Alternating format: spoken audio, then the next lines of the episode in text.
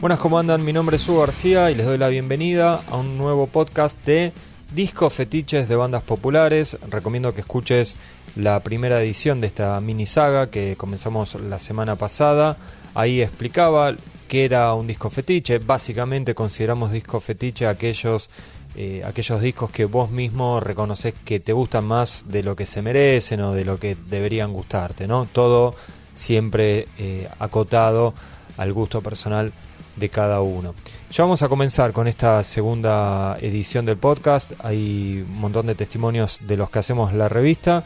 Pero primero les cuento, justamente hablando de la revista, que estamos en pleno cierre de la edición de agosto de Headbangers.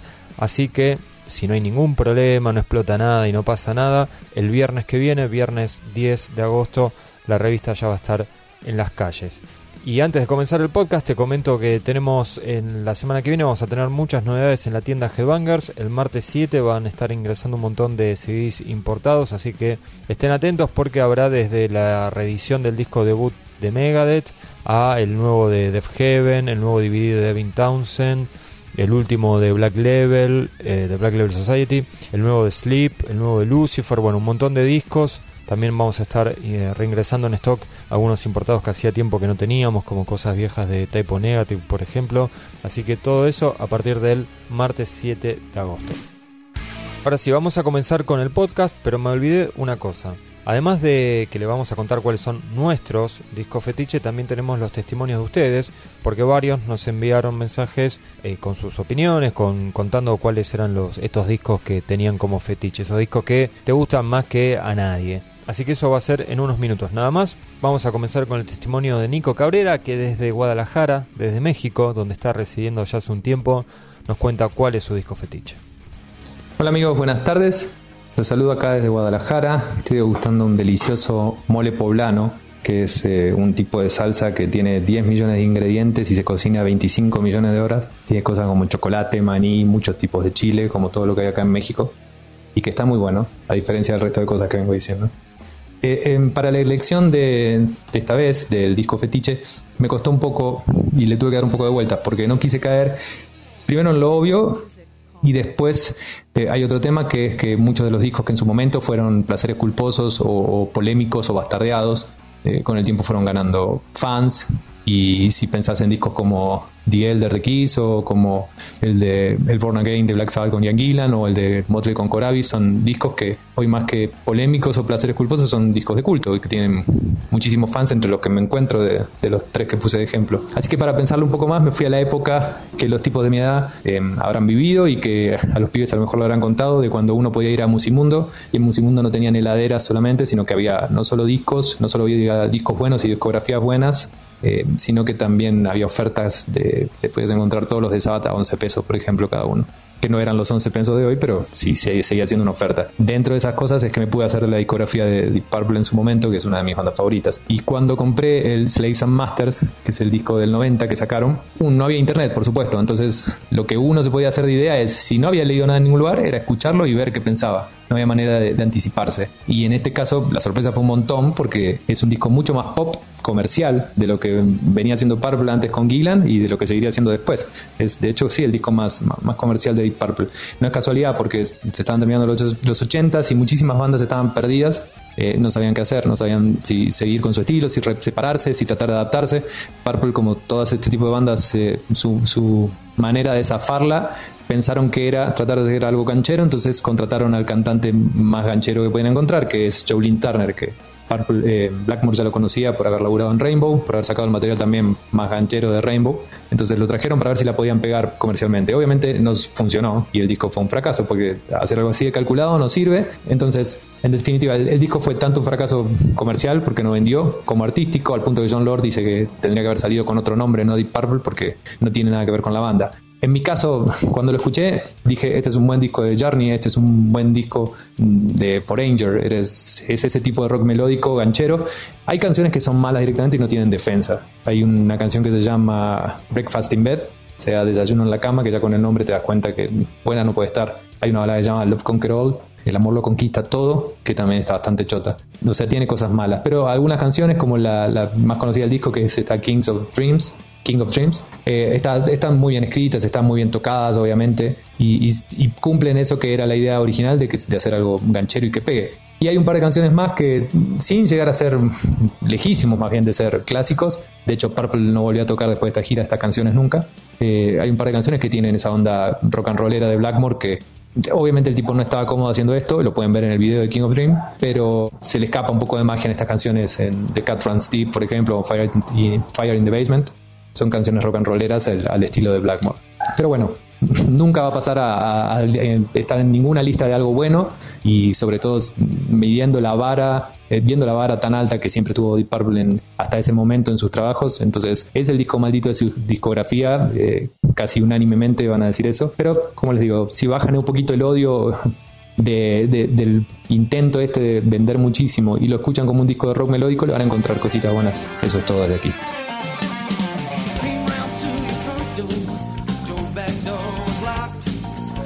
your foot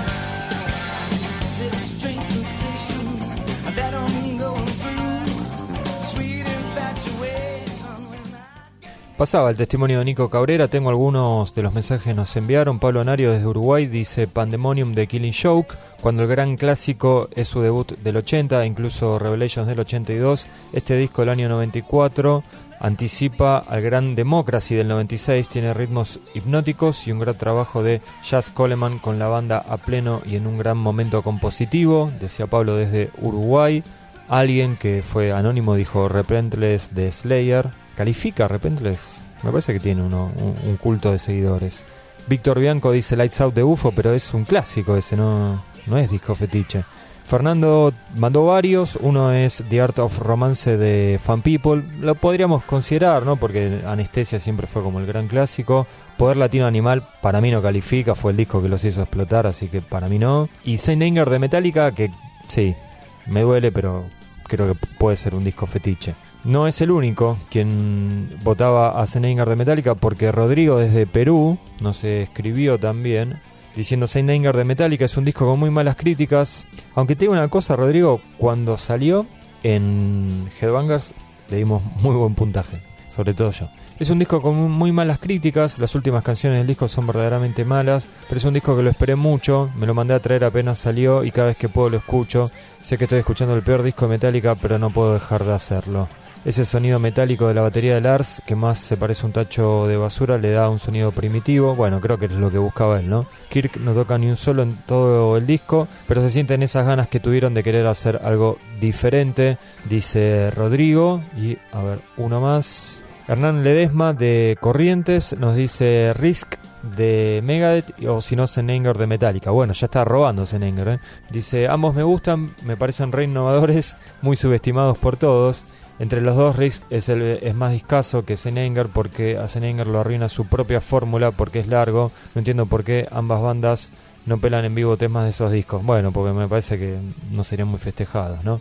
Dice, basta de darle el gusto a la crítica, tienen que tocar en vivo algo de esto, sino tanta pérdida de tiempo por nada. Así que banco esos discos porque son mi fetiche, decía Hernán. Vamos, mira, justamente Hernán, un tocayo tuyo. Hernán Franco es el que vamos a escuchar ahora. Yo no sé por qué tengo la sensación de que Hernán Franco le voy a preguntar que graba los audios adentro del auto. No sé, me imagino eso. A ver qué eligió. Muy buenas a todos, siguiendo la consigna de discos fetiches de bandas populares, nos encontramos aquí reunidos para festejar el vigésimo aniversario de la salida de Virtual Eleven de Iron Maiden. Eh, sí, porque sé perfectamente que es el disco más flojo de Maiden. Ahora, es algo que de por sí necesariamente no, no quiere decir que sea algo negativo, porque siempre partimos de la premisa de comparar el material con el material de la misma banda, al menos en mi caso, porque en de comparar con los discos más flojos de algunas otras bandas emblemáticas, como puede ser Metallica con Satan Anger, eh, Megadeth con Risk, Black Sabbath con Forbidden o Judas Priest con Nostradamus, creo que Virtual Eleven los atiende uno por uno, así que pasen que, hay para todos. Eh, recuerdo, o sea, viajando en el tiempo al momento que, que salió este álbum, recuerdo que lo esperé con el mismo entusiasmo que esperé o que espero cada disco de Maiden desde que allá por el año 90 mi amigo Bruno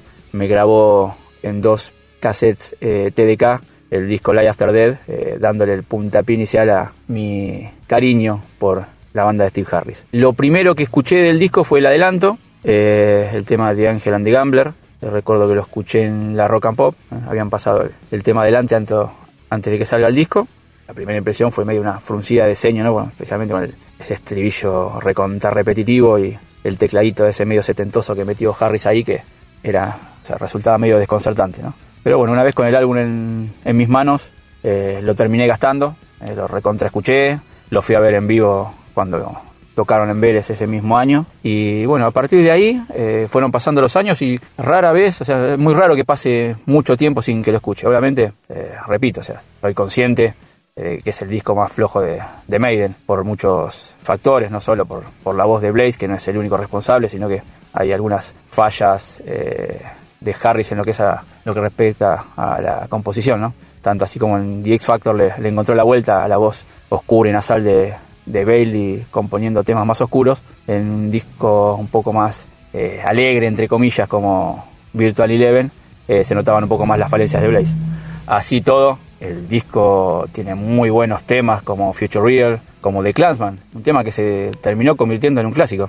O sea, Maiden es una banda tan grande que el álbum más choto se permitieron sacar un temazo como The Clansman que eh, en muy pocas giras de ahí en más lo dejaron de tocar. Es más, en la gira actual eh, es uno de los temas que forma parte del setlist y sigue siendo uno de los temas más festejados por la gente que grita ese freedom bien fuerte eh, al mejor estilo de Mel Gibson en Corazón Valiente. Otro punto a favor de, de Virtual Eleven es que a diferencia de lo que me pasa con esos discos de otras bandas que les mencionaba anteriormente, es un álbum que lo puedo escuchar de punta a punta tranquilamente sin, sin que me aburra. O sea, los otros trabajos capaz que los agarro cada tanto, escucho un par de temas, dos tres temas, me aburro y los saco. Virtual Eleven lo escucho de punta a punta sin ningún drama. Además, eh, hace unos días antes, que, antes de que Hugo nos proponga el tópico de este nuevo podcast, lo estuve escuchando. Hoy, antes de grabar, lo escuché de nuevo completo y la verdad que no, ningún drama. Eh, o sea, otro, eh, otro punto a favor del álbum es que son apenas ocho temas, o sea, tampoco es tan extenso como para tornarse tan tedioso. Y tiene, repito, muy buenos temas como Future Real, como The Clansman y bueno, y el tema que voy a elegir para cerrar que es When Two Worlds Collide, que es otro de los muy buenos temas que hacen de Virtual Eleven un disco que, repito, será el más flojo de Maiden, pero lejos está de ser un disco horrible y desechable. Abrazos para todos.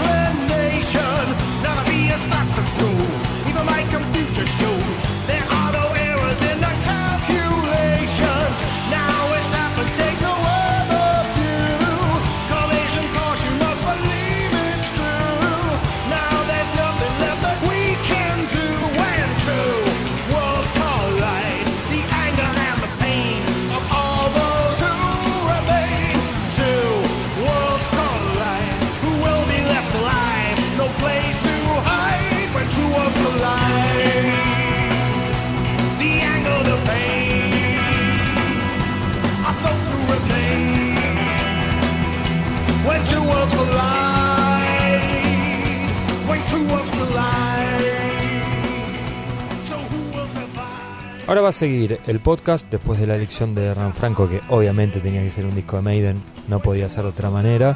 Pero hasta acá llegamos con la versión liberada. Ya saben, si quieren escuchar el, podcast perdón, en su versión full, ahí hablo bien, no hablo como ahora. Simplemente tienen que conseguir las Headbangers. Ahí viene un código, ¿sí? entran a exclusivo.headbangers.com.ar, ingresan el código y listo, en cada revista hay un código nuevo. Además de llevarse los podcasts, sepan que nos están apoyando y que pueden hacer que continuemos con esto. Así que a los que lo hacen les agradecemos de corazón y a los que no, leanme la mente.